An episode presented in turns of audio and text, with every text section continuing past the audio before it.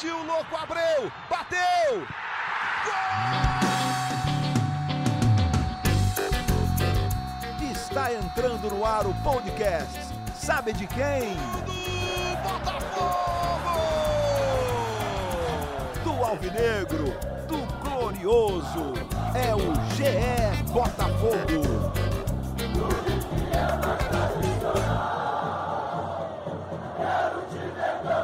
Fala, torcedor alvinegro! Tá começando o episódio 39 do podcast GE Botafogo. Seguimos de quarentena. Eu sou o Luciano Melo, tô aqui direto da minha casa. E lá da casa dele, o nosso convidado de hoje, jornalista da Globo. Como é que você tá, Gustavo Poli? Tudo bom, Luciano? Boa tarde. Estamos aqui para prestar mais um serviço ao torcedor alvinegro. Hoje é serviço histórico para o torcedor alvinegro. A gente está começando o debate posição por posição, quem foram os melhores jogadores da história de cada clube. E essa semana, começando com o melhor goleiro da história. E vamos falar também da live do Rotenberg, que falou de Robin, de Fábio, de Rafael, possíveis nomes para a sequência do ano e do, e do próximo ano também do Botafogo. Vamos falar disso.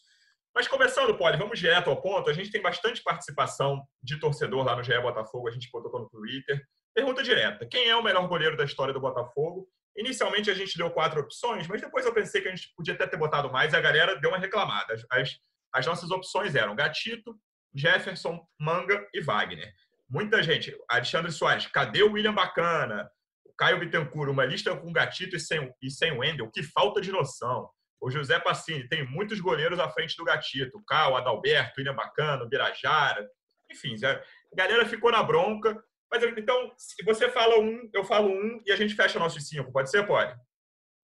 Pode ser. Eu acho que vale a pena fazer uma ressalva. É... Alguma, algumas ressalvas, né?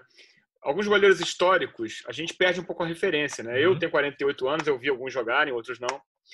Mas, assim, de memória e de história que a gente estuda, alguns talvez fiquem fora. O Cal, que foi um goleiro muito citado até no Twitter também. Sim. O Wendel, Adalberto, Oswaldo Baliza, goleiro campeão pelo Botafogo em 48, que foi do esporte e outros times. É do jogo, assim, a gente a nossa memória é afetiva e ao mesmo tempo relativa. Então vamos lá, pode começar aí. Um outro bastante citado eu... também, que é você da sua época, você viu, eu não vi, foi Paulo Sérgio, também foi bastante citado aqui. No... Paulo Sérgio está na minha lista. Está na sua lista? Paulo então, Sérgio está já... na, minha, tá na minha lista. Tem spoiler de Gustavo Poli, então comece só com o quinto colocado, Poli. É que eu, eu, eu, eu, eu fiz umas adaptações aqui, eu botei empate em algumas posições. Então, eu, então, meu quinto colocado. Empate, vai lá, com, com justificativa. É o Zé Carlos, goleiro da, da década de 70, que chegou em 78 a ser considerado o melhor goleiro do Brasil. Capa da, não sei se chegou a ser capa, acho que foi capa da placar, inclusive. Empatado, que, cuja carreira foi abreviada por um acidente de carro, né? E aí ele nunca mais voltou. É, foi mais ou menos nessa época que o Borrachinha se destacou num célebre jogo do Botafogo e Flamengo, com o gol do Renato Sá, que acabou com a invencibilidade do Flamengo. Isso. Agora, o, e empato, empato, boto ele empatado com o Ricardo Cruz, goleiro do título de 89 do Botafogo. Esse é o meu, meu voto para número 5. O Ricardo Cruz, goleiro que veio do Fluminense, Sim. que foi muito importante para o Botafogo encerrar seu jejum de títulos em 89. Era uma defesa muito pouco vazada, tinha o Gotardo e o Galvão, mas o Ricardo era um ótimo goleiro. Você já falou a sua idade, eu vou entregar a minha também. Eu tenho 35. Quando eu comecei a acompanhar futebol, era o Ricardo Cruz na, na meta alvinegra, mas eu já, o meu spoiler é que ele não está na minha lista, apesar de merecer a menção honrosa. Eu fiquei na dúvida entre dois goleiros que eu não vi, mas uma geração um pouco anterior, que era o Paulo Sérgio e o Zé Carlos. E eu vou ficar com o Paulo Sérgio nessa quinta colocação, um goleiro muito representativo. O Zé Carlos teve a carreira abreviada ali pela lesão, apesar desse, ano em que ele foi o melhor goleiro do Brasileirão por esse critério de um pouco mais de carreira, eu vou ficar no, com o Paulo Sérgio em quinto lugar no Botafogo. Eu já vi que você vai ter que botar mais de cinco por esses seus empates aí, né? Então eu volto para você. não, é, e tem assim, eu queria fazer outra ressalva que a gente não mencionou, mas aí eu não mencionei por completa ignorância de saber como ele jogava, né? É. Que é o goleiro Victor, que foi tricampeão pelo Botafogo no, no, no, no célebre tetra de. Esse foi lá atrás. É. é o goleiro do primeiro título, se não me engano, era o Pedrosa. São, são coisas lá atrás, mas eu lembro que tinha um goleiro chamado Victor, que foi campeão três vezes, eu acho. Até, eu tô falando de memória, tá? Uhum. posso, estar, posso estar equivocado e dar errata até o fim do podcast. o meu voto no número 4, eu botei dois, outro empate também. Gatito, pelo passado recente, uhum. pela performance da Libertadores, pela a emocional. E o Wagner, que não era um grande goleiro, era um bom goleiro, mas que foi decisivo na final mais importante do passado recente do Botafogo, de 95. Ele fez duas defesas salvadoras, no chute do Giovani, e foi o melhor em campo do Botafogo naquele jogo, que ganhou o título nacional. Não fosse o Wagner, o Botafogo possivelmente não seria campeão brasileiro de 95. Então, por causa desse jogo, é, e porque ele teve um período bom na meta do Botafogo também, eu, votei, eu voto no Wagner junto com o Gatito para a quarta posição. Boa, vocês já viram que o top 5 do Poli virou pelo menos top 7, né, Poli? Mas eu vou. Vamos passar. e aí, o meu quarto colocado foi citado por você agora, que é o Gatito. É um cara que tem um pouco de tempo de Botafogo, né? Tão longevo assim com a camisa alvinegra, mas é, já deixou a sua marca, é talvez um dos maiores pegadores de pênaltis da história, até do recente do futebol brasileiro, não só do Botafogo, é impressionante a marca dele. Eu lembro, por exemplo, a, a final do Carioca de 2018, quando sai o gol do Carne ali, o Martin Silva não é um grande pegador. Claro que assim, o torcedor alvinegro na hora estava tenso pra caramba, imagina, depois daquele gol catártico ali nos acréscimos, mas você olhando pela lógica, a lógica era que o Botafogo ganhasse pelos goleiros, né? Mas assim, foi difícil, o primeiro pênalti perdido foi até do Botafogo, o Martin pegou um, mas o Gatito depois pega dois, fez prevalecer a lógica de quem era melhor pegador de pênaltis, pelo menos, apesar de o torcedor do Botafogo ter tremido ali alguns, alguns batedores do Botafogo que foram para a bola, mas deu tudo certo, muito graças ao Gatito. Essa experiência dele e essa enfim, essa força dele, esse talento dele para pênaltis, para mim é muito decisivo. Você citou bem a Libertadores, ele foi muito importante naquela campanha. Ele fica em quarto lugar. O seu terceiro tem um só, Pólio, são dois também? Eu só quero fazer uma ressalva. Uma, uma, uma, uma, o apelido do Victor, o goleiro que eu mencionei, que foi campeão em 32 33, ele era gatinho, porque ele era acrobático na época, né? uhum. né? Uma grande menção. Depois a gente fala um pouco do Pedrosa também, que é outro goleiro dessa época. Mas número 3, para mim, é o voto no Paulo Sérgio. Paulo Sérgio foi um goleiro do Botafogo numa fase muito difícil, Sim, que é a fase do jejum de títulos. Mas ele foi o, goleiro, o único jogador do Botafogo convocado para a seleção de 82, era reserva do Valdir Pérez. Ele era um goleiro chamado de baixo, tinha 1,78m, mas era extremamente ágil e foi ídolo de uma geração de alvinegros, uma geração que sofria ali. E, e, e ironia que ele, ele barrou a, a sessão do Luiz Carlos, que era um goleiro grande, uhum. que vinha de um tricampeonato de júnior de 75, 76, 70, não, 76, 77, 78, um time do Botafogo que prometia muito. Alguns jogadores até se revelaram, mas nunca, nunca cumpriu na, na, na, no profissional. E o Luiz Carlos era mais ou menos, na verdade, mas o Paulo Sérgio era um grande goleiro. O Luiz Carlos chegou a ser titular do Botafogo depois. Um grande goleiro baixo que marcou uma geração. Então, meu voto número 3 é para o Paulo Sérgio só para ele. É, ele ficou de 80 a 84. A minha geração conhece o Paulo Sérgio como goleiro de beat soccer, né? Sabe disso. É, virou depois goleiro de beat soccer, né? É, eu, vi, eu não vi o, o Paulo Sérgio no campo. Claro, conheço a história, votei nele em quinto lugar aqui, mas não vi no campo, sabendo que ele foi goleiro de Copa do Mundo, claro. E aí eu vou para o meu terceiro lugar, que também já foi citado por você, e é um goleiro que eu vi bastante. Eu, eu falei que o Ricardo Cruz foi o primeiro que eu vi na meta alvinegra, mas o que teve mais, mais tempo ali da minha geração é o Wagner, de 95. Eu lembro perfeitamente. Eu já até citei no podcast aqui, quando a gente falou dos maiores jogos da história. Aquela defesa no chute rasteiro do Giovani de canhota é talvez uma das defesas mais importantes da história do Botafogo. Aquele segundo tempo foi muito sofrido ali no jogo do Pacaembu. O Botafogo foi bastante pressionado. E ele não só essa defesa, você falou aí, tem pelo menos três grandes defesas do Wagner, por essa pela relevância do jogo, por, tanto, por marcar tanto toda uma geração, uma coisa que eu sempre falo com você, como alguns títulos são representativos de uma geração de torcedores, o Wagner, para mim, está nesse terceiro, nesse terceiro lugar. Volto para você com o seu segundo. O segundo também é um empate. E aí é um empate apelativo. Você vai ver que eu vou estar nove, né? Já. Eu falei que ia falar de novo do Pedrosa, né? Pedrosa é o Roberto Gomes Pedrosa que depois virou nome de torneio. Torneio. Iniciou, é, iniciou a carreira do, pelo Botafogo em 1930, foi disputar a Copa de 34, depois foi para o São Paulo, né? E aí ele era do, ele, ele acabou sendo presidente do São Paulo. Disputou, é, é disputou é, partidas pelo São Paulo. É, da presidente. Então é esse, essa por causa da importância. E é, eu não vi o Pedroso jogar, ele tinha 1,85m, né, o registro. E ele faleceu muito jovem, né, faleceu aos 40 anos.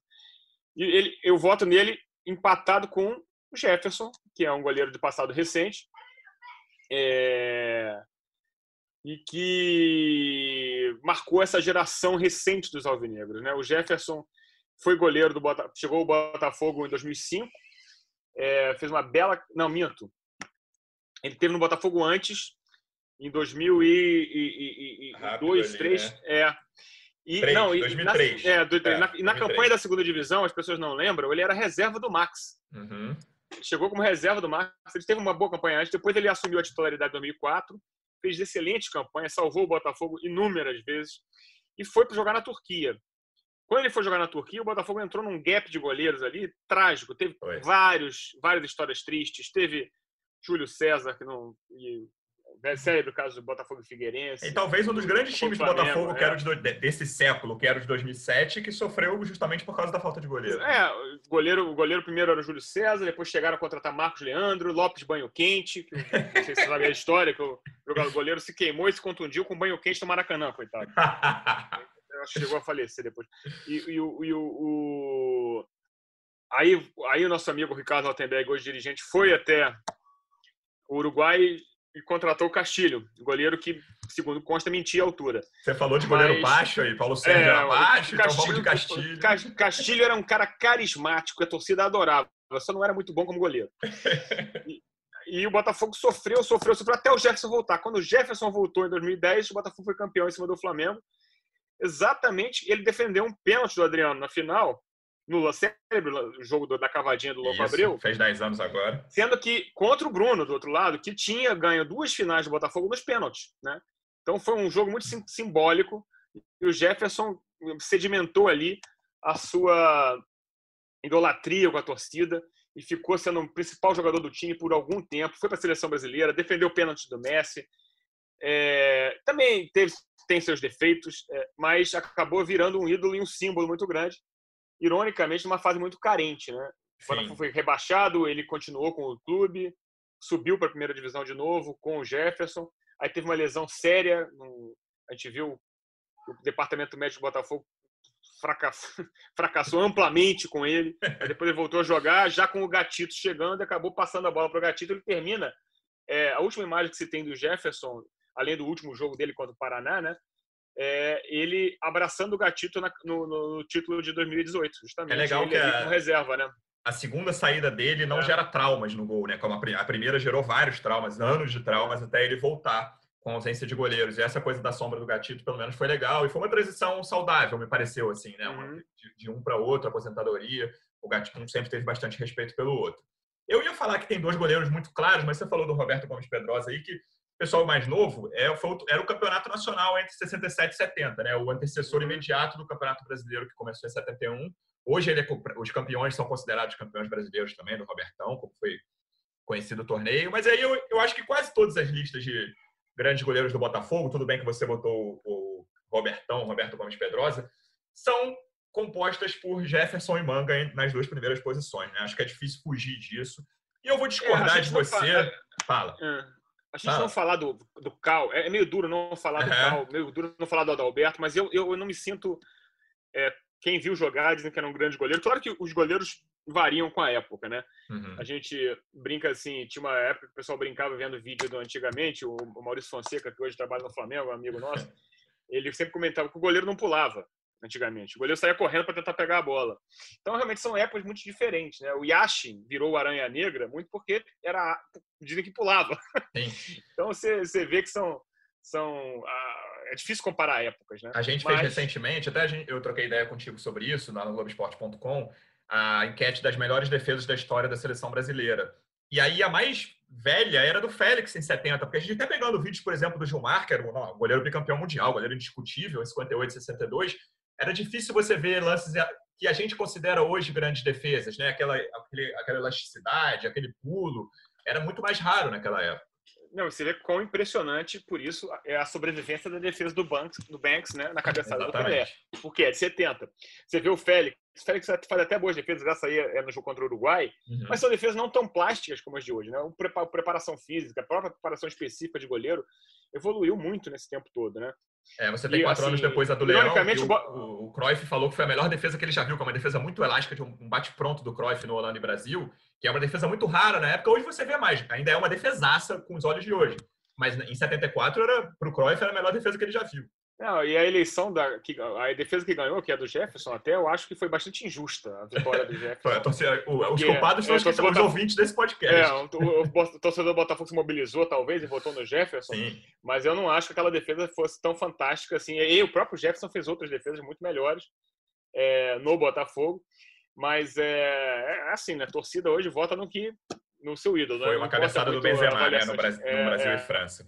Então vamos lá, eu falei que eu ia discordar de você, porque eu vou trocar essa ordem aí, eu vou botar o Mangue em segundo. É muito difícil, assim, é muito duro.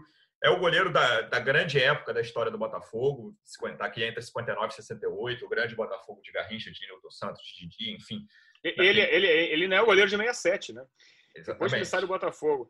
Exatamente. Ele é o, o símbolo daquela era, é, é, o goleiro que brincava com o Flamengo, falando que o bicho estava ganho, o Flamengo odiava o Manga. É, a época e... que o Flamengo era muito freguês do Botafogo. É, assim, era, o Botafogo tinha, não, não é favor nenhum dizer que o Botafogo tinha um dos grandes times do mundo na época, e o Manga era um goleiro que era indiscutível e, enfim, titular absoluto. É, e, o, e, o Manga, e o Manga foi goleiro da seleção, foi goleiro do Inter, foi campeão pelo Inter no década de 70, foi goleiro do Nacional.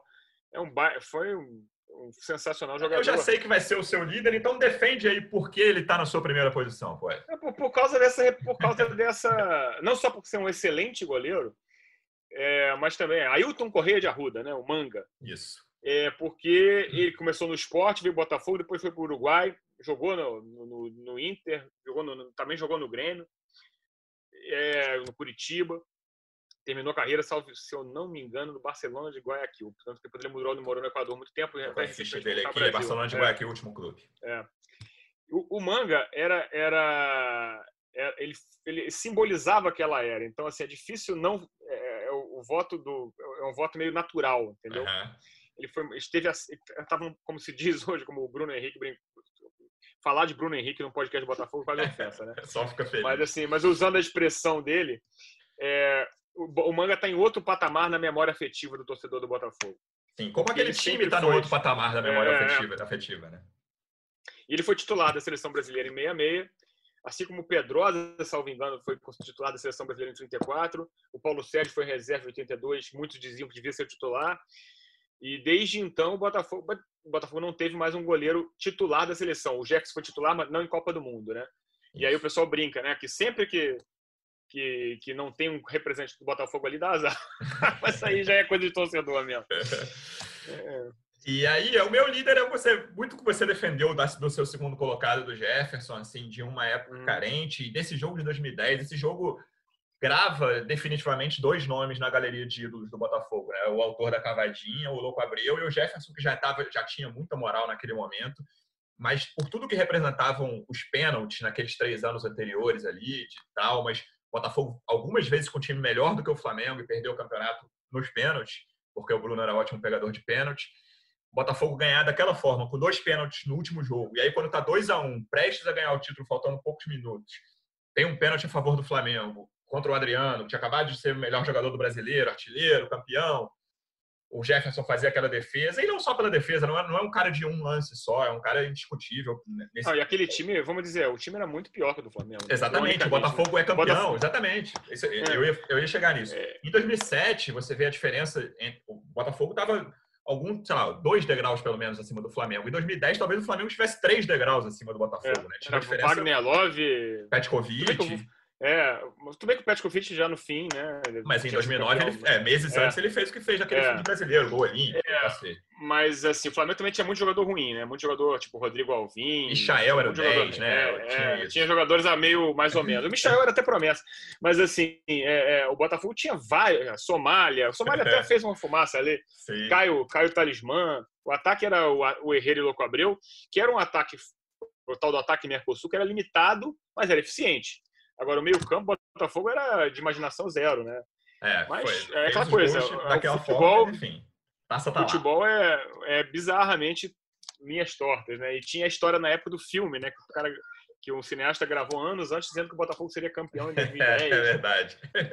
Agora, eu só queria fazer uma, um parênteses aqui. Faça as suas ressalvas que eu vou ler o pessoal aqui, depois vou partir para o assunto Robin, mas eu vou. O, faça as suas o, ressalvas. O, título, o, título, os títulos que o Manga ganhou. Taça Brasil de 68, né? Era, uhum. era ele, embora eu acho que, se eu salvo engano, o Cal tenha jogado também, mas eu acho que ele estava no elenco do Botafogo. Torneio Rio São Paulo 62, 64, 66.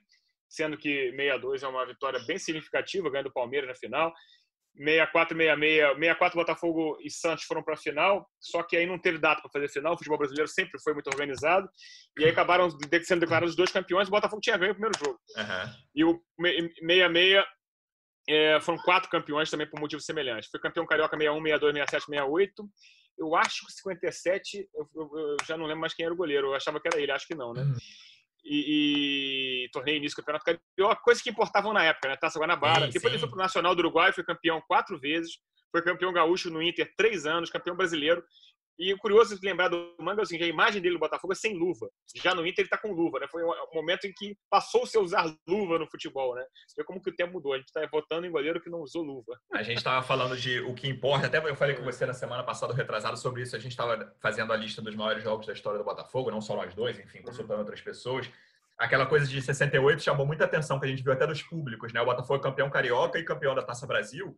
E o público da final do Carioca em cima do Vasco era muito maior do que da final contra o Fortaleza, né? Da Taça é. Brasil. É, é só acertando aqui, eu, eu, eu deu tempo de eu pesquisar, confirmar na minha cabeça, na né? minha memória. O, Adal, o, goleiro, o goleiro de 57 era o Adalberto. Boa. A escalação do Botafogo era Adalberto, Beto Tomé, Servilho, Pampolini e Nilton Santos. Garrincha, Didi, Paulinho Valentim, Edson e Quarentinha. Isso aqui em 57 time, não tinha, não tinha, é, mas não tinha, né? A célebre linha do Botafogo que se formou 61-62, que era Garrincha, Didi, Quarentinha, Amarildo e Zagalo. É, o Zagallo vem pro Botafogo em 58, depois da, ou durante a Copa do Mundo. Que é só Newton Santos, Didi Garrincha, tava fraco. Ali, e, aí, né? e aí a final, a final Botafogo Fluminense tem 99 mil pagantes. 99 mil de público, 89 mil pagantes. Já tinha 10 mil de carona na época. e aqui, o, você quase fez, me fez mudar de ideia com essa galeria de títulos do manga, mas eu vou ficar com o Jefferson para ler a participação da galera. Bastante gente respondeu lá no Twitter. O Maninho PQD BFR falou uma coisa parecida com o que a gente está conversando. A história diz que foi o manga a história diz que o Manga foi o melhor, mas eu não vi jogar, então vou ficar com o Jefferson. Cleiton Ferreira, mesmo gostando do Jefferson, o Wagner nos deu o maior título. O Wagner foi bastante votado até. Marcos Almeida, com todo respeito aos outros três, o Wagner trouxe a maior alegria para mim até hoje, o brasileiro. Beto Botafogo vota no Manga. Carlos Teixeira, Jefferson sem dúvida. Bruno Mota, Jefferson. Marcelo Ferrari, adoro o gatito, mas não lembrarem do Paulo Sérgio é brincadeira. Mais um cornetando. Lembramos! É. Lembramos! Bruno Martins, Jefferson sem discussão. Fabiano Alexandre Jefferson. Acho que o Jefferson foi o mais votado aqui, mas o Davi Pereira resumiu. Jefferson ou manga, tá tranquilo. Rodrigo Magalhães foi de manga também. Olha, fechamos a lista. Quero falar da live que o, o Rotenberg, vice-presidente comercial de marketing, Ricardo Rotenberg, fez na terça-feira, a gente está gravando na quinta, lá para o Thiago Franklin. Falou de um monte de reforços. Pode, falou de Robin, falou de Fábio, falou de Rafael. Me explica assim, o, o Botafoguense que acompanha menos, provavelmente ele não está nem ouvindo o podcast. Quem está ouvindo acompanha muito. Mas fala, cara, o Botafogo está com dinheiro? Como é que é isso? Pô, explica para mim. Até onde se sabe, não, né? Mas sonhar, sonhar custa, é de graça, né? E assim, sonhar alto também é de graça. Assim, eu, eu acho que tem um lado positivo nesses desejos do Rottenberg, é. que é, primeiro ele coloca o Botafogo em manchetes lá fora. O Botafogo, talvez, em alguns lugares da Europa, tenha virado assim o destino imaginário. Todo jogador mais veterano de qualidade que quer, de repente, fazer uma aventura sul-americana. Você vê, pensou no Yaya Touré, pensou no, pensou no Obi Mikkel. Então, assim, e a, a questão do Robin foi, foi notícia no, na, na, Inglaterra, Não, na Alemanha. Na Itália, o Robin, foi. É, e o Robin se aposentou ano passado. O Robin tem é. 36 anos. É, era um jogador que dependia muito da forma física, né? Jogou em altíssimo nível. É, eu estava vendo o dia, a final de 2010, que ele foi. Um, levou a Holanda até a final, né? Isso. Depois foi terceiro lugar em 2014. E ele, é, ele era o destaque do time e perde um gol inacreditável, né? Cacilhas, passar, né? É, perde, o gol, perde o gol que podia ser o gol do título contra aquela mágica Espanha. A Holanda fez um excelente jogo, né? O time da Espanha era muito bom. Teve mais chance a Holanda de gol naquela final. É, né? é. E o time da Holanda que elimina o Brasil, né? Naquele, naquele cérebro jogo As de Port Elizabeth. Agora, eu acho que assim, o estranho é, é assim, a informação que a gente tem é que o Botafogo está com dificuldade de pagar salário. Então, assim, eu acho que o elenco, é, o pessoal deve ouvir e falar, porra. E a gente está no meio de uma bomba é, atômica é, econômica no mundo inteiro, é, né, Poli? Tem pandemia. time rico aí, exatamente. Tem time rico cheio de Reduzindo salário. salário. O próprio Botafogo, Botafogo demitiu 40 pessoas essa semana. Então, assim, é, assim, é meio. Parece, né? Eu, eu, eu, não ouvi, tá? É, foi no blog do Thiago Franklin, que foi nosso blogueiro Isso, do live. Aqui. Ele disse que pediu é, o Marcos Leite para botar em contato e falou que o, é, o Robin retornou agradecendo. É, mas assim, é, o que, a minha impressão que eu tenho é que é mais viagem, entendeu? Assim, o cara, no meio dessa pandemia, vamos falar aí, vamos, vamos, vamos, vamos sonhar. A questão dos dois gêmeos que começaram no Fluminense, todo mundo sabe, os dois são torcedores do Botafogo. Isso. Assim como se diz que o Marcelo, ex-lateral também. Não, é. E eles teriam um sonho de. Disse, tá? Eles nunca confirmam em on isso. Quer dizer, o, Marcelo, o Rafael e o. Não, o Rafael falou. Fábio, sim. O Rafael, ele falou pra é, gente Fábio, depois. É, o Rafael, é, o Marcelo é que não confirma, não confirma. Agora, eles chegaram a jogar futsal no Botafogo, né? Os dois. E pode ser que um dia, mas o Botafogo precisa primeiro voltar a existir. A verdade é essa. O Botafogo estava agora caminhando para fazer a sua transformação em sociedade anônima. Era um processo difícil, era um processo que envolvia a recompra de dívida. Lento, seria, né? Não uma coisa imediata. É, que começaria em abril, aí veio esse cataclisma da pandemia e travou tudo. Na verdade, está tudo sendo repensado. Assim, quem tinha dinheiro para investir, de repente não tem mais por outro lado, tudo ficou mais barato, né? Então, é, é, tudo, tudo é, pode ser redefinido, né? A gente não sabe para onde vai. É, e, e, o Botafogo tem muitas correntes políticas meio malucas, né? Às vezes, né? Tem gente querendo que é contra a SA, que basicamente é, é suicídio. Né? Você contra a SA, o Botafogo tem uma dívida de um bilhão. Não é. existe, mas a não ser que você queira ser um clube social só. É, você vê a receita do Botafogo profissional. nos, nos é. balanços que saíram hoje, hoje, né? Saíram semana passada até. O Botafogo dos 12 grandes, e ainda está menor do que o Atlético Paranaense, é a 13 é terceira maior receita hoje, né? É difícil Sim, e, e, agir e, se você, é, não, e o plano da SA é, é, extremamente bem elaborado. É um plano inteligente, dedicado. E assim, e, ele se aproveitava do, do momento seguinte, só que se aproveitava. Ele olhava o quadro e oferecia, oferece uma, oferecia não, porque não oferece, oferece uhum. uma alternativa de ressuscitar o clube. É a única chance que o clube tem. A não ser que venha um mecenas, né, um dos Moreira Salles, queira, de repente, pegar e botar o dinheiro dele, o dinheiro dele para resolver a dívida e virar, entre aspas, dono do clube. Mas, Mas não dá para você ficar disso, contando com isso, né? Uma coisa que não, é, não, cada... nem, e eles, e eles já fizeram muito. Parece que vão fazer o CT inteiro. Mas, assim, é, é, fora disso, não tem saída. E, e, essa saída já é muito difícil. Sim. Então, assim, não Complexa é. Não é pra caramba. Né? É, agora, o que eu acho que, ironicamente, a paralisação, a gente estava até comentando fora do ar, o torcedor do Botafogo, o Campeonato Brasileiro estaria começando agora, né? Isso. O time do Botafogo hoje, para mim, é o pior dos quatro do Rio, longe. Fez uma fumaça com o Honda, que jogou um jogo, né? É, não dá nem para avaliar. É um bom jogador, é um é. bom jogador, mas assim, o time tem laterais muito abaixo, não tem volante decente. É, o Paulo Tuori é um bom treinador, é sempre foi, um cara de alto nível, é um, eu diria até ótimo, embora é, sofra no futebol brasileiro às vezes porque tem posições muito firmes. É, mas é, ele não tem material humano não, entendeu? Então assim, o time pode até sonhar com o Robin, né? Mas na realidade aqui é, tem um campeonato brasileiro Talvez. que a gente não sabe quando vai começar, mas é um campeonato duro, é. assim, o que você falou dos times do Rio.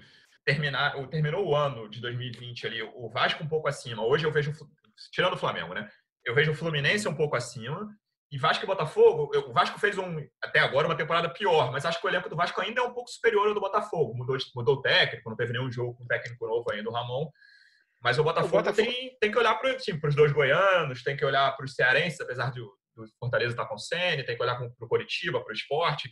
Tem, tem, tem concorrente, mas é, não é, não, é, é difícil ficar pensando em Robin com esse time, com esse elenco, com o campeonato Botafogo, pela frente. É, o, o, Botafogo ano passado sofreu muito, né? Vamos lembrar para ficar na primeira divisão.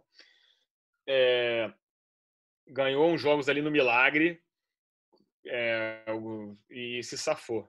Hum. Mas o time, assim, a defesa piorou a defesa com o Carly e, Gabriel, e Gabriel uhum. era melhor do que a defesa atual, porque o Marcelo está jogando bem, só que a dupla de zaga dele, assim, o Carly na esquerda não funciona, o tal do Juan Renato cá entre nós até agora. Não, é, não disse que veio. É. É, o, na lateral direito, o Marcinho, que já marcava mal, se machucou. Isso. Entrou o Fernando, que é.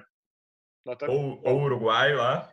É, o uruguaio está indo no disco que vem. Na esquerda, o Botafogo trouxe dois jogadores limitadíssimos, né? O Danilo Guilherme, Barcelos e o, e o, Guilherme, dois que também não. e defensivamente são ruins. E pior que isso, o Botafogo tinha um monte de volante bom, agora não tem nenhum.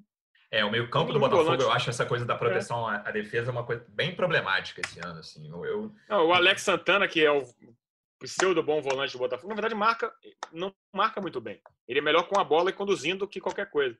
Então, assim, e, e o, qual é o volante 5 do Botafogo? O tal do Luiz Otávio, esse aí é, me parece muito abaixo. É, a gente falou do o tal do Thiaguinho pra... que veio já foi devolvido. É, né? o Thiaguinho durou pouco. Contextualizar, eles têm 29 anos, o Fábio e o Rafael. O Rafael joga na direita no Lyon, o Fábio joga na esquerda no Nantes. Eles vão fazer 30 anos agora em, em julho. O Rafael, eles são os dois, né? Eles postam, assim, com cada vitória do Botafogo, eles postam em redes sociais, eles deixam muito claro que eles são alvinegros doentes e querem jogar no clube um dia. Tem que ver quanto eles ganham, que é, tá, tá, fácil o câmbio agora, né, Poli, para quem ganha em euro atualmente. é, tem que ver se eles vão abrir mão de dinheiro. Na verdade é o seguinte, que porque um dia. Agora, o Rafinha mostrou no Flamengo que um jogador de 33, 34, se souber, se tiver técnica, joga no Brasil e Sim. deita até, né? É, essa posição então, assim, lateral é muito carente, né? É, então, se eles é. vierem, até o próprio Robin falar que tem 36, é. eles são mais novos, eles, vão fazer 30, então eles nem é uma coisa. É nem falar uma coisa, ah, são veteranos, não são. Uhum. O Robin foi em 2013, você falou da Copa de 2010, em 2013 ele foi o melhor jogador da Champions, Bayern campeão, não é nem uma coisa distante, né? É. Mas ele sofreu os últimos anos dele, ele se aposentou, como você falou, em julho do ano passado. Ele sofreu um pouco com aquela sequência de lesões, perdeu um pouco da arrancada, mas ainda é um cara que tecnicamente sobra. Imagina vir para cá para jogar em Conselheiro Galvão, jogar em Moça Bonita, pegar esse calor leve daqui. É. O, cara, o cara tem que estar tá muito afim, né? E eu fico imaginando essa coisa de, é. ó, vai 200 mil, vou pagar 200 mil, é o quê? 200 mil é um valor aleatório, tá? Ninguém falou isso não. Reais, mas ah, peraí, em euros isso está quanto? Ih, cara, peraí. Não, assim, não, assim, falar outra coisa, com a pandemia mudou tudo, gente. Uhum. Assim, quem vai vir sair da Europa para vir para cá? Assim, difícil. É. Muito difícil, assim, o cara tem que ser muito aventureiro, o cara tem 36 anos, tem família, não sabe como que é o Brasil. Se ele olhar o noticiário agora, é difícil, o cara, o cara nem abre o jornal. Brasil? Pô, tá... Então, assim... É. Não é um grande momento para o clube brasileiro em geral, não para o é. Botafogo, né? O para clubes brasileiros em geral fazerem contratações de jogadores conhecidos. Eu acho que sobre essa história do Robin, tudo eu acho que eu, eu acho assim, sonhar é de graça projetar os sonhos, às vezes, é até bom para a imagem do clube, que vai que um dia um maluco queira vir para cá também. Uhum. Nesse momento é difícil, é difícil acreditar. É, não se quer, não quero é, criticar. O, o, o, o, Ricardo Altenberg já fez no passado boas contratações, já fez outras bem ruins, como o próprio Castilho, o Zarate.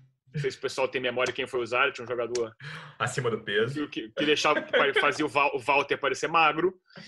E, então, assim, tem erros e acertos na carreira, né? Todo, como todo mundo, né? Todo é. dirigente erra e acerta.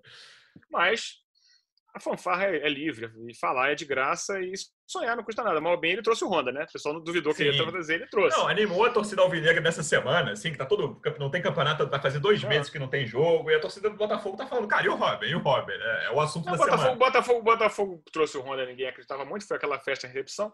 Aí pagou o mico de anunciar o Yaya Touré antes do que o Yaya Touré topasse, ele não topou. Pelo visto, deu sorte, né? Porque ia gastar uma grana pro cara não jogar, né? É. Então, vamos que vamos, né? Tá nego... Não, é assim. Falou de Obi Mikkel também, né? Que pode voltar à é. negociação é. depois da, da quarentena, enfim, quando voltar ao futebol.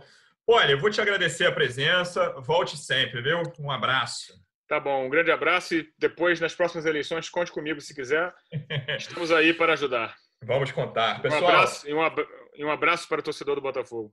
Valeu, pessoal. Torcedor Alvinegro, obrigado pela audiência. Semana que vem a gente volta com mais eleições de melhores da história. Um abraço.